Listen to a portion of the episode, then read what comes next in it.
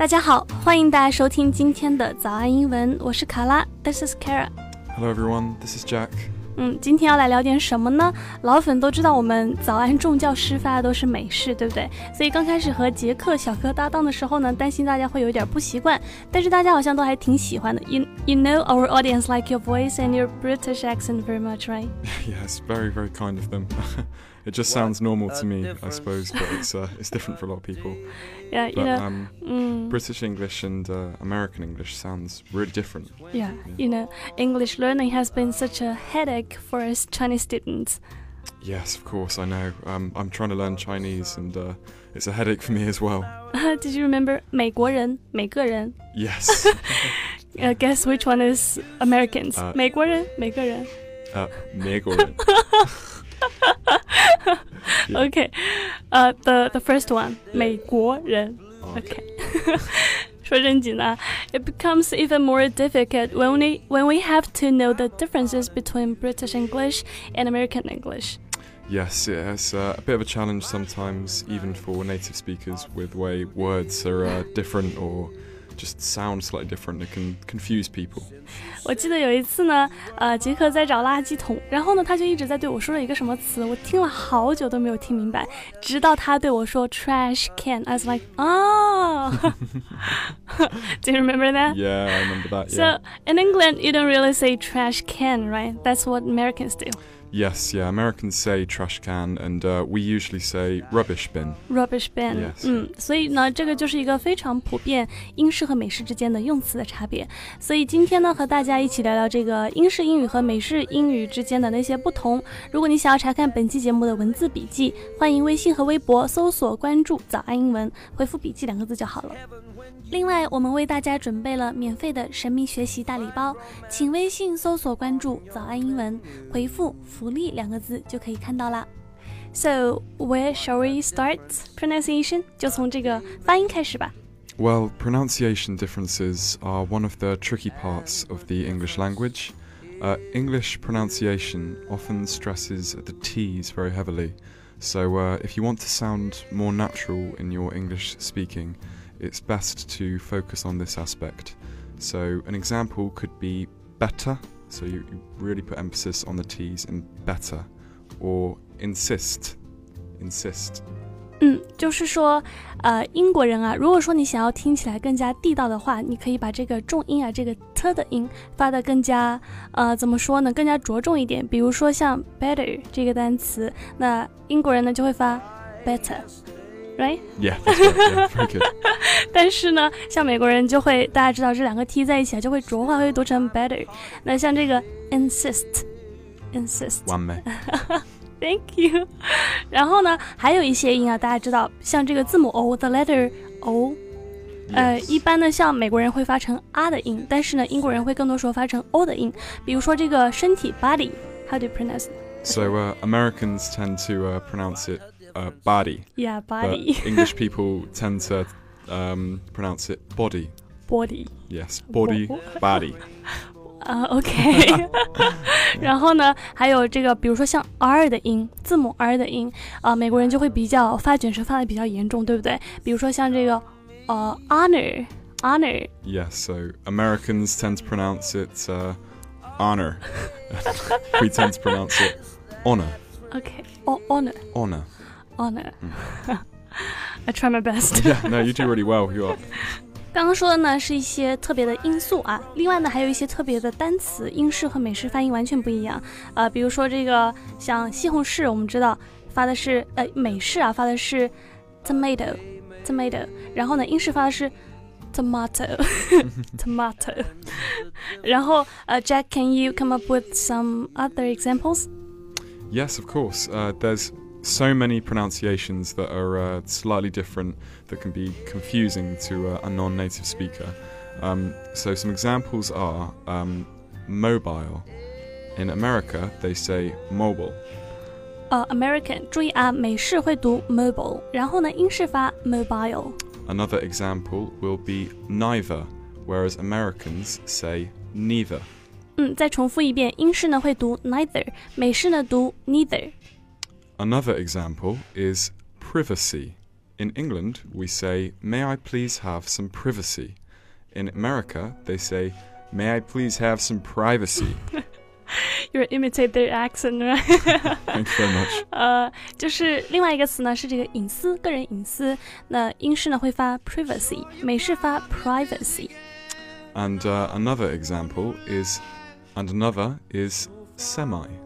Semi is the American pronunciation, whereas in England we say semi. 嗯，下一个呢，这个词它本身的意思是半，也就是呃 h a l f half 那个单词差不多的意思。很多时候呢，它会作为一个前缀。那这个词呢，英式会发 semi，美式呢会发 semi。 And lastly, we have either. In England, we say either one of those would be good. In America, they say either one of those would be good. I'm sorry to any Americans that are also listening to I'm this. sorry, I couldn't help. Just 好啦，最后这个呢，呃，英式会发 either either，美式呢发 either。好了，除了发音之外呢，大家知道英美式在 spelling 在拼写上面呢也会有一些小区别。You know, when you use Microsoft Office or Pages to type something, it will recognize your spelling mistakes and correct them for you. Or you know, underline the word with a red line. Yes, that's right. Every time I write like favorite, F A V O U R I T E, it tells me no, you're wrong. Uh, yeah, you you should leave the U out, right? Ah, well, in England we think we should always put the U in, so I always write V O U R I. Okay, so uh, like I don't care. This is how I'm gonna do it. 所以所以大家有没有注意过啊？就是用 Word 或者用 Pages 打字的时候呢，像 favorite 这样的词，如果说你拼写成 V O U R，它是会给你识别成错的，然后给你标红的。但是其实呢，这个是英式的习惯拼写。 Yes, uh, some other spelling examples that uh, are different in English and American English are defense. So in English we write D E F E N C E. In American English they write D E F E N S E. 嗯，首先呢，我们来说第一个，就比如说这个防护啊、呃防御啊、辩护啊这个单词，区别呢就在于最后这两个字母上面，通常呢英式会拼写成 D E F E N C E，那这个美式呢会拼成 S E。 And another example is apologize. In English, we write A P O L O G I S E. However, in American English, they swap the S for a Z, so it's A P O L O G I Z E. 嗯，另外一个单词呢就是道歉这个单词啊，英式呢会拼成 S E 结尾的，而美式呢它会拼成 Z E 结尾。 Yes, and uh, finally, there's one big one that uh, Americans and Brits uh, sometimes um, like have a little joke and an argue about. Uh, it's the word colour. Now, in England, we spell colour C O L O U R. However, they have no U. They simply spell it C O L O R, which, in my opinion, is wrong. but I'm sure if there was an American here, they'd disagree with me. So you, you will argue about it. Yeah, only only playfully. It's it's just like favorite, right? Yes, O uh, U or O, or just O. I suppose it's the uh, the difference in accents as well. We say a bit more of a U, and they, they don't. So maybe it's that. OK。好，最后呢，像一开始我举的那个例子啊，就是同样一个意思，在英式和美式可能会有不同的习惯性的表达。比如说像电梯呢，呃，英国人可能会讲 lift， 对不对？那美式呢，一般都会讲 elevator。 Yes, that's right. Uh, I say lift personally. Oh. So there's a few more examples that I can think of. Uh, one of which is uh, path. So in England, we say, please walk on the path. However, the Americans would call it a sidewalk. 嗯，就是这个人行道是吧？人行道呢，在英式里面通常会讲 path，p a t h。这个美式呢，一般都会讲 sidewalk。 Yes, that's correct. 呃， And- 再比如说一开始呢，我们聊到这个垃圾桶，垃圾桶通常英国人都会讲 rubbish bin，但是呢，美国人会讲 trash can。 And uh, another one, obviously, rubbish bin, trash can. Uh, so I say rubbish bin, and Americans would say trash can. And uh, a final example is principle. for leader of a school. Americans say principal, whereas in England we say headmaster or headmistress. 嗯，最后一个呢，大家应该在高中的时候老师有提到过，就是这个校长他有两种不同的表示。在美国呢，习惯性我们会说成 principal，那这个英国呢，通常都会讲 headmaster。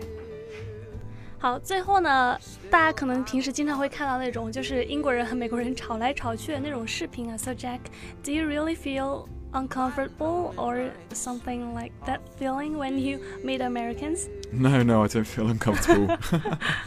um, I just find their accent uh, a little. I don't know, uh, not funny as in I laugh at them, but just funny as in it's it's so different for me because I think I grew up listening to American accents all the time on television and radio, but you never hear them in real life. So when I do meet an American, it's just a little strange for me, I suppose. But uh, I think Americans uh, often sound very confident and uh, friendly. 嗯，其实他就说呢，呃，有的时候感觉会有点 funny，但是并不是说会会嘲笑啊，或者会取笑那种 funny，只是会觉得有点不一样。那虽然说他小时候经常会在这个电台啊或者电视里面经常听到这种美式的表达，但是在日常生活中呢，很少听到真人面对面的时候会这么讲，所以呢还是会有点不习惯。但是呢，啊，大家知道美国人听起来会比较 confident、friendly，比较自信、比较友好，但是呢英式就会听起来非常的。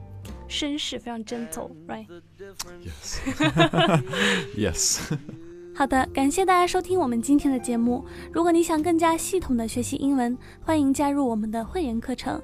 了解详情，请微信搜索关注“早安英文”，回复“会员”两个字就可以了。好啦，那今天这期节目呢，就和大家分享到这里了。我是早安英文的卡拉。Bye bye，Thank you very much for listening。我是卡拉。我是 Jack。拜拜。